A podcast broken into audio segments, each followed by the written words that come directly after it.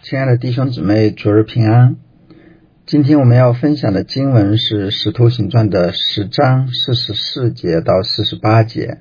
在分享之前，我们一起祷告：天上的父，我们在你面前来敬拜你啊！谢谢你赐给我们救恩。我们作为外邦人，是蒙了你何等大的恩典。主啊，我们到你施恩座前，要来称颂你。主啊，求你的灵在我们心中来工作。将你自己在啊历史上的作为啊向我们来显明，主要让我们的心被你的恩所感，被你的灵啊激励，能够啊更加爱你，更加愿意去承担你所托付给教会的使命。天父，求你引导赐福我们以下的时间，祷告奉耶稣的名，阿门。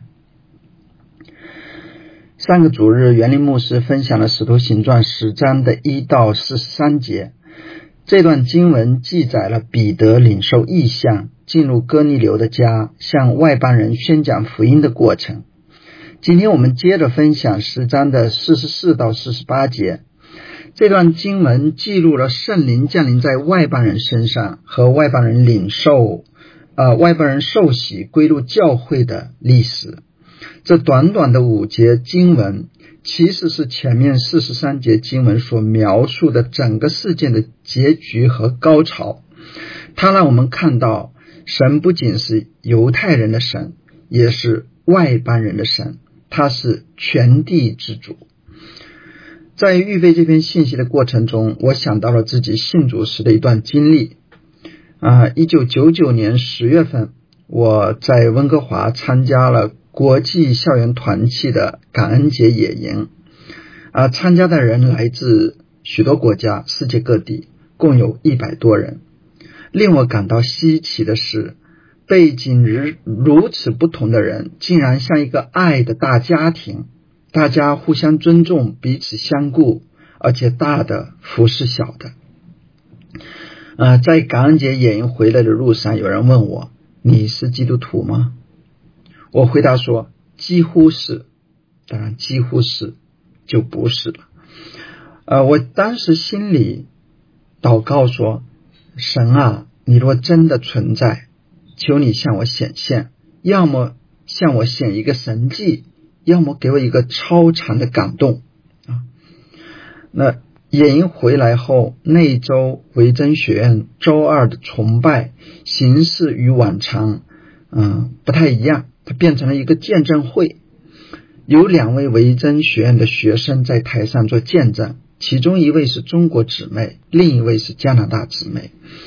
这位中国姊妹啊是第一个分享的，她走上讲台就带我们呃用中文唱《万国都要来赞美主》这首诗歌。那我一开口就啊抑制不住自己的眼泪啊，从活动。开头从唱这首诗一直一直到整个啊见证会结束头尾啊持续了啊超过一个小时的时间，我不停的流泪。那我之前心中所有的那些疑惑都焕然冰释。我相信他们所见证的神是真的。回想这段经历。我发现神在我信主之初就让我感受到他是全地之主，他要呼召万国万民来敬拜他。嗯，那今天我们要分享的这段经文是圣灵降临在外邦人的身身上啊。那我们首先来看神奇妙的救赎计划。《使徒行传》是一部高潮迭起的书卷，这卷书也被称为《圣灵行传》，因为整卷书真正的主角是圣灵。耶稣在升天之前向门徒讲论神的国，门徒们一开始对神的国度的本质有些误解，他们想到神的国总是与地上以色列国捆绑在一起。这影响了他们对外邦人的态度。耶稣所说的神国是是个属灵的国度，这个国度最终的目标就是让万国万民都来敬拜他。耶稣升天前吩咐门徒要等候圣灵的降临。神的国和圣灵紧密的结合在一起。神国的拓展是借着门徒，但离不开圣灵的能力。而且，神为他的国度扩展的过程也早已定好了计划。耶稣升天之前对门徒说：“当圣灵降临在你们身上，你们就必得着能力，并要在耶路撒冷、犹太全地和撒玛利亚，直到地极，做我的见证。”神国的扩展正是按照耶稣在这里所宣告的顺序展开，从耶路撒冷到犹太全地和撒玛利亚，再到外邦各国。我们看到在使徒行传二至七章，福音借着彼得、约翰、史提凡等在耶路撒冷传开；在八章，耶路撒冷教会大遭逼迫。门徒流散到犹太和撒玛利亚各处，福音借着腓力传到了撒玛利亚，也传给了埃塞俄比亚的太监。到了第九章，神所预备的外邦使使徒保罗信主，但是外邦福音的大门仍然是借着彼得打开的。十章记载了彼得对外邦人态度的戏剧性变化。以及圣灵降临在外邦人身上的情景，彼得和其他的犹太基督徒一样，都认为唯有犹太人是神的选民，神的救恩是给犹太人的。那外邦人要想得着救恩，必须皈依犹太教，行割礼，遵守犹太律法。然而，这并不是神的计划。其实，神早已在呃。就是外邦人早已在神的救赎计划之中，嗯，神在呼召呼召呃犹太人的祖宗亚伯拉罕的时候，就曾宣告地上的万族要因你得福。诗篇中不少地方也表达了对外邦人归信的关切。诗篇二十二篇写道：地的四极都要想念耶和华，并且归顺他。列国的万族都要在你面前敬拜。在诗篇六十七篇中，诗人祈愿救恩能够临到万邦万民。呃，经文是这样写道：愿神怜悯我们，赐福于我们，用脸关照我们，好叫世界得知你的道路，万国得知你的救恩。神啊，愿列邦称赞你。愿万民都称赞你。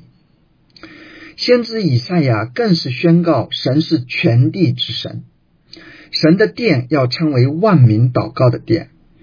米赛亚要做外邦人的光，万国要来救他的光。旧约圣经中有这么多经文都提到神对外邦人的心意，那彼得和犹太信徒为什么不明白呢？今天我们从已经显明的启示回看，会觉得门徒们怎么这么愚钝，这么刚硬？其实我们若是活在当时，会跟他们一样，甚至比他们更加的愚钝。一方面，人深受根深蒂固的传统观念和习俗的影响，很难改变我们对人的偏见和歧视；另一方面，神的启示是渐进的。在神清楚启示之前，没有人能凭着自己的聪明理解神的真理。神对外邦人的心意虽然隐含在旧约当中，然而到了新约，这奥秘才完全显明出来。五旬节圣灵降临之后，彼得被圣灵充满，说：“你们个人要悔改，奉耶稣基督的名受洗，叫你们的罪得赦。”就必领受所赐的圣灵，因为这应许是给你们和你们的儿女，并一切在远方的人，就是主我们神所招来的。这里一切在远方的人，很可能指外邦人或者包括外邦人，但彼得自己并不完全明白其中的真正含义。当彼得看见神所赐的意象，又蒙圣灵指示。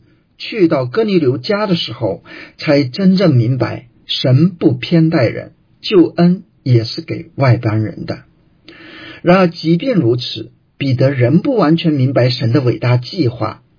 后来，神借着外邦人的使徒保罗，将神救赎的计划更完整的启示出来。保罗在以弗所书中说道：“这奥秘在以前的世代没有人知道，但如今借着圣灵启示他的圣使徒和先知一样。这奥秘就是外邦人在基督耶稣里借着福音得以同为后世，同为一体，同盟应许。”保罗。又在罗马书第十一章中告诉我们，因外邦人的过失，救恩临到啊，对不起，因犹太人的过失，救恩临到外邦，临到外邦人，神又借此激动犹太人发愤，这就是神奇妙的计划。对此，保罗发出了深深的感叹和赞美。身在神丰富的智慧和知识，他的判断何其难测，他的终极何其难寻。那接下来我们就来看圣灵降临在外邦人身上这个事件。这一件事发生在凯撒利亚，在哥尼流的家中。有人称这一个事件为外邦人的五旬节，从某种意义上说是非常贴切的。圣灵降临时，彼得正在讲道，给哥尼流家的外邦人传福音。彼得讲道：“凡信他的人，必因他的名得门赦罪。”时，忽然圣灵降在一切听到的人身上。圣灵打断了彼得的讲道，出人意外的从天降临。彼得没讲多久，但已经将。福音讲明了，这时圣灵以明显可见的方式降临在了听到的人身上。他们说起方言，赞美神伟大。说方言是他们被圣灵浇灌的证据。圣经没有明说这里所说的方言具体指指什么方言，但是周围的人都知道，他们是在赞美神，尊神伟大。可见圣灵的灵在极为明显，无可置疑。五旬节圣灵如何降在犹太人身上，今天也降临在外邦人身上。彼得后来两次提到圣灵降在外邦人信徒身上，正像当初在啊犹太信徒身上一样。这是在使徒行传的十一章和十五章里边提到的。当时这些外邦人还没有受洗，也没有使徒们为他们按手。圣灵以超然无可辩驳的方式证明了彼得所传的道，以此显明神也赐恩给外邦人，外邦人也能得救，进入神的国。在使徒行传中，一共记载了四次圣灵的降临。第一次是五旬节，发生在耶路撒冷，圣灵降临在犹太信徒身上，当然也包括那些归信犹太教的外邦外邦人。教会在五旬节的时候，永久的领受了圣灵。当时的教会成员主要是犹太信徒和归犹太教的外邦信徒。第二次发生在撒玛利亚。在《使徒行传》第八章记载的，圣灵降临在半犹太人、半外邦人的撒玛利亚信徒身上。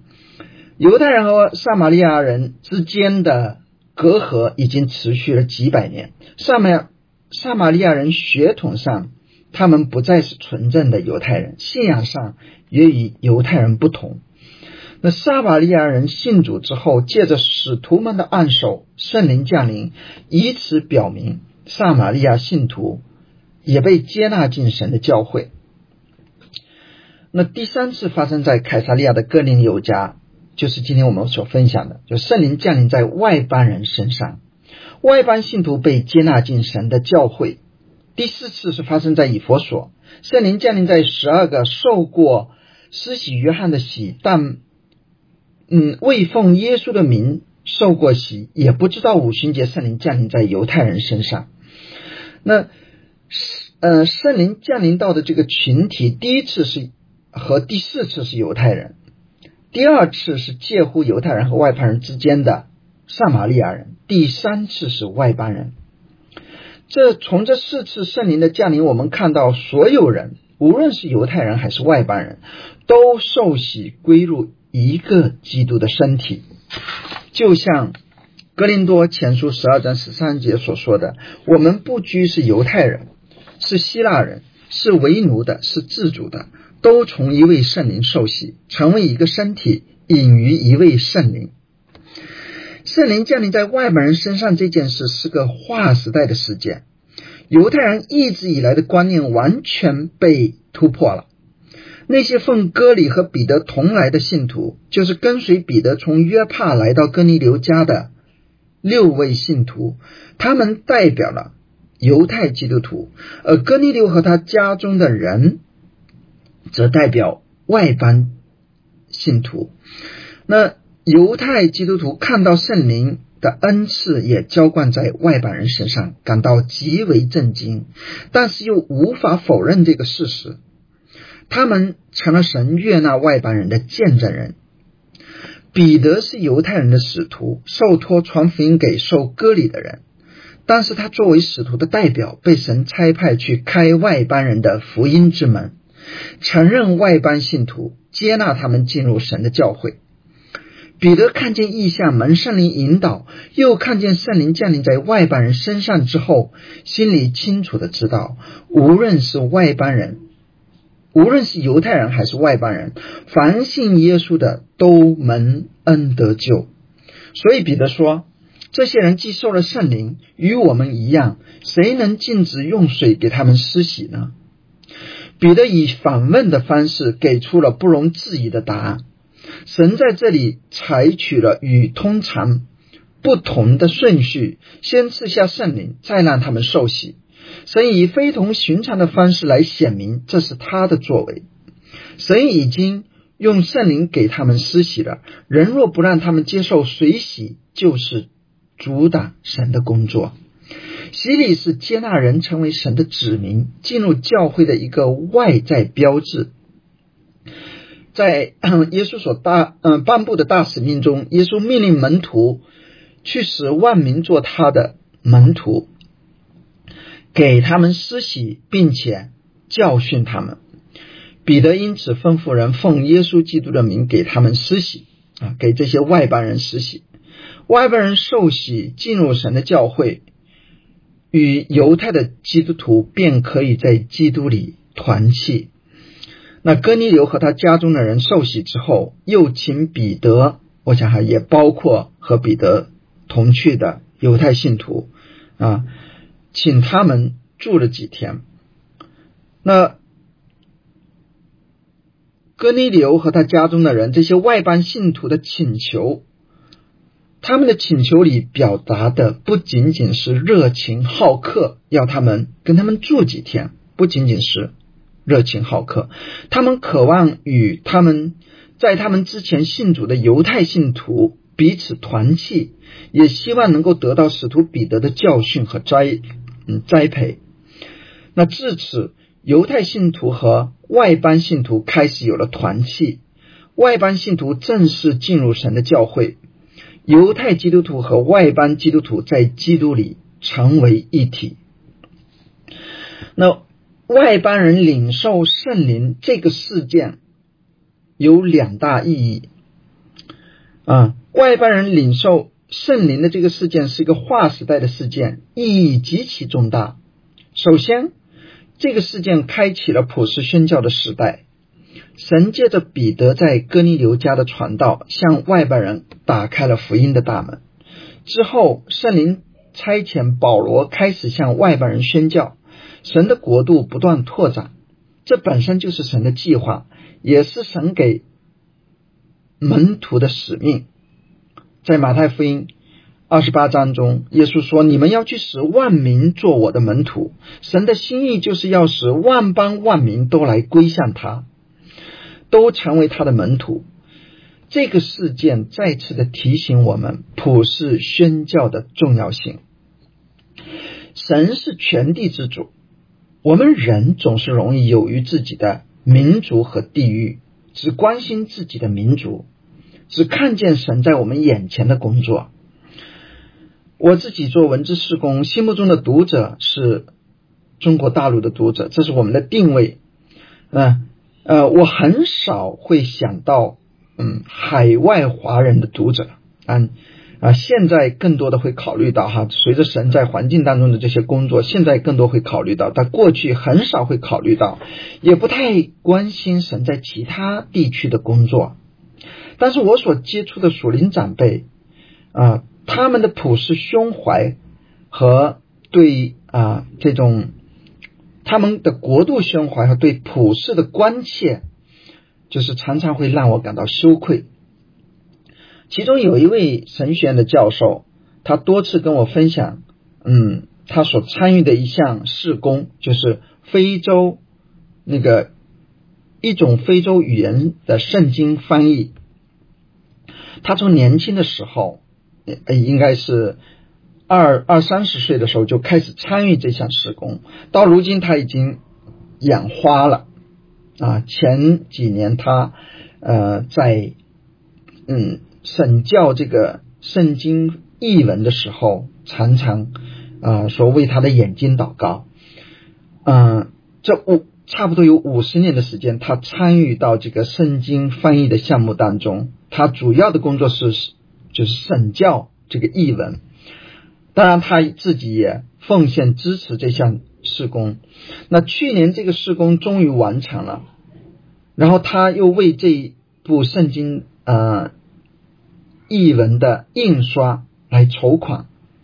那这项圣经翻译的施工，对于神国度在这这个语言，就是 convey 的那个就是呃。在呃一种非洲语言，在这个语言的人群当中的拓展，其实意义非常的重大。呃，另外一位属灵的长辈就是侯世廷老先生。那二零一九年，在他给我的一封回信里边，我们在谈谈一些事情，他跟我说，作为基督徒，我们要从全球的角度去看待神的工作。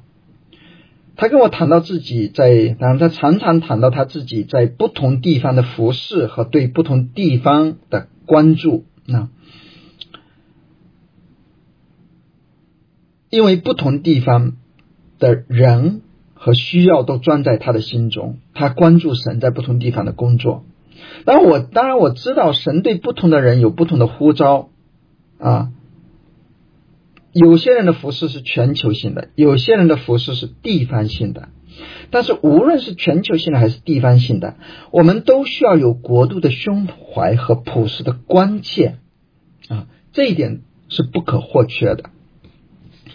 我们知道，现代宣教之父威廉克里深受早期莫拉维亚啊宣教士的影响，他对于当时教会缺乏宣教热情非常失望。那写他写了一本书，叫做啊，名字非常长啊，呃，我简单就是呃，给他翻译为就是探索基督徒使异教徒归信的责任啊。这本书呢，他在书中指出当时的基督徒忽略宣教的使命，他谴责他们追求安逸的生活，毫不在乎还有许许多多失散的灵魂陷在无知和拜偶像当中。那为此，他呃，他推动宣教，在一七九二年啊，建立了浸信会差会。那一七九三年，他自己就作为差会的第一个宣教士，前往印度去宣教。那克里威廉啊，威廉克里的事迹，他呃感动了很多人，他激发了戴德生、列文斯顿等宣教士。当我们今天听到两百多年前。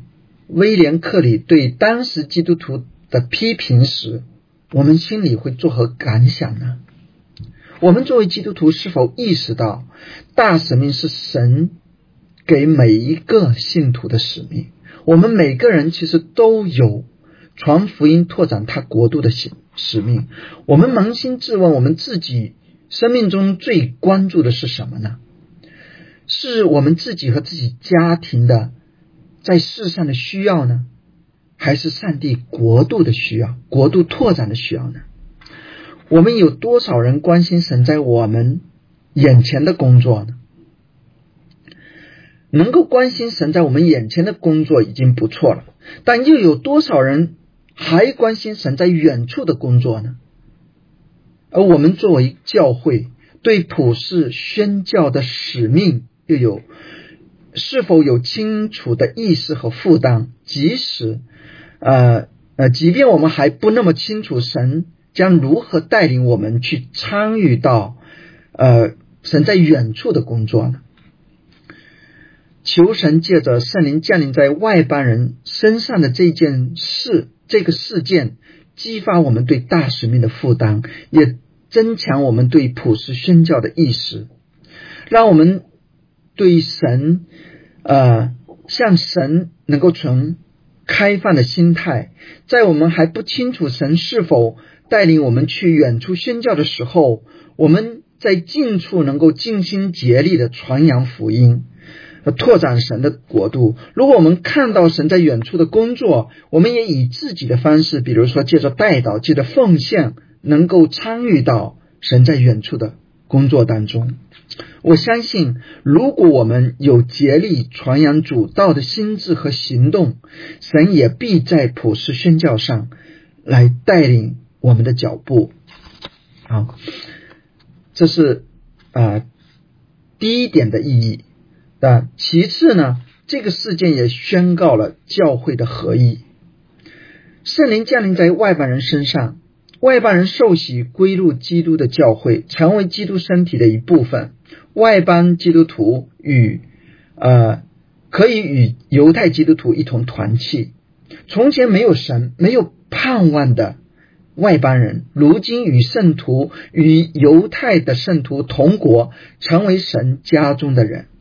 那犹太基督徒和外邦基督徒在基督里成为一体了。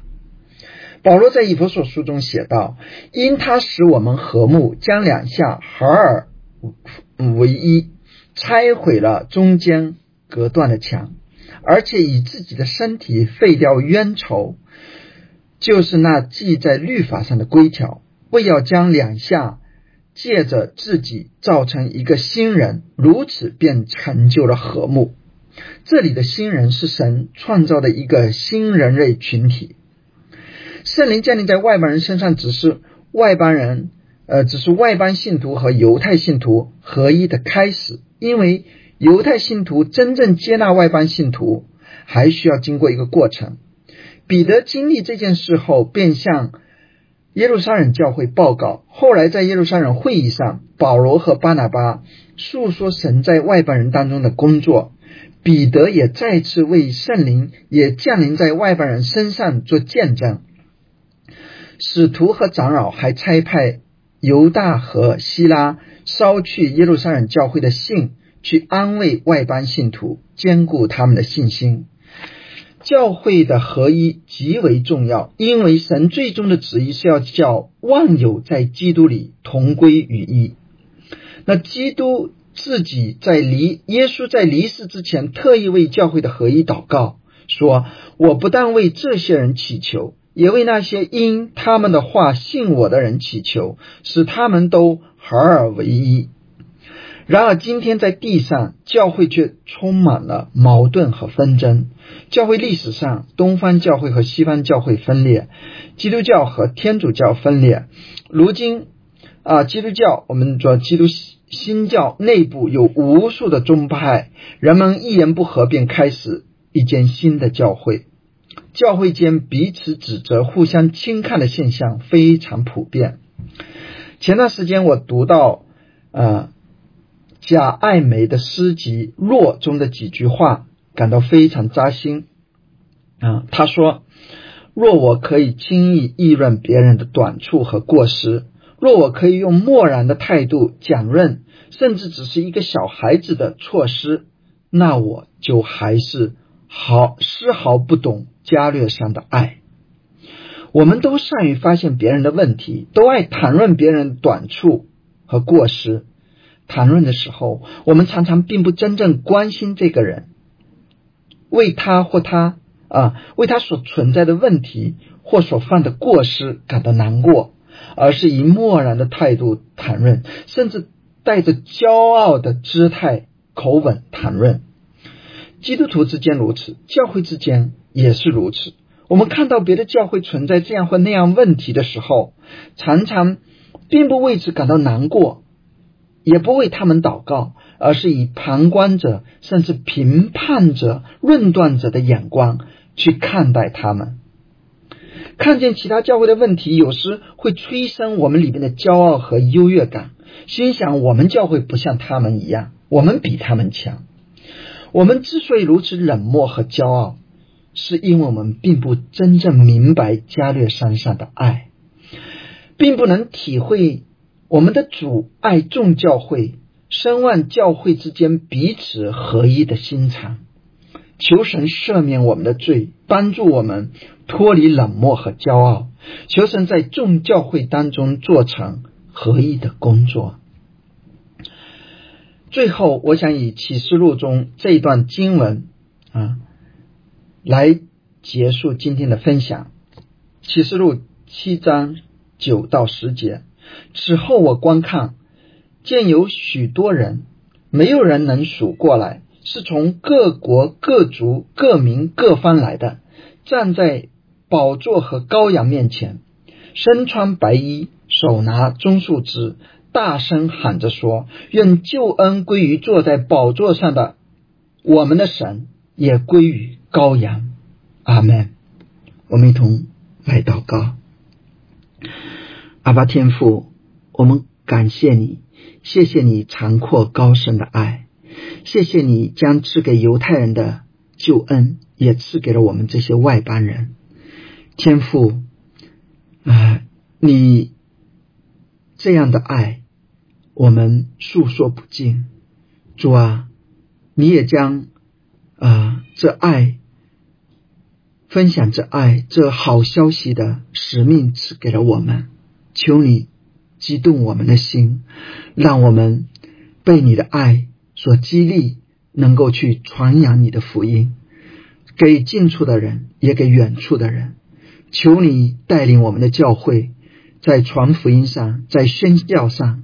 主啊，能够满得你的恩惠，被你的爱激励。主啊，让我们不是满足于啊你在眼前的工作，让我们也寻求你在啊更远更多地方的作为。让我们看见你的作为，就愿意顺服你的带领。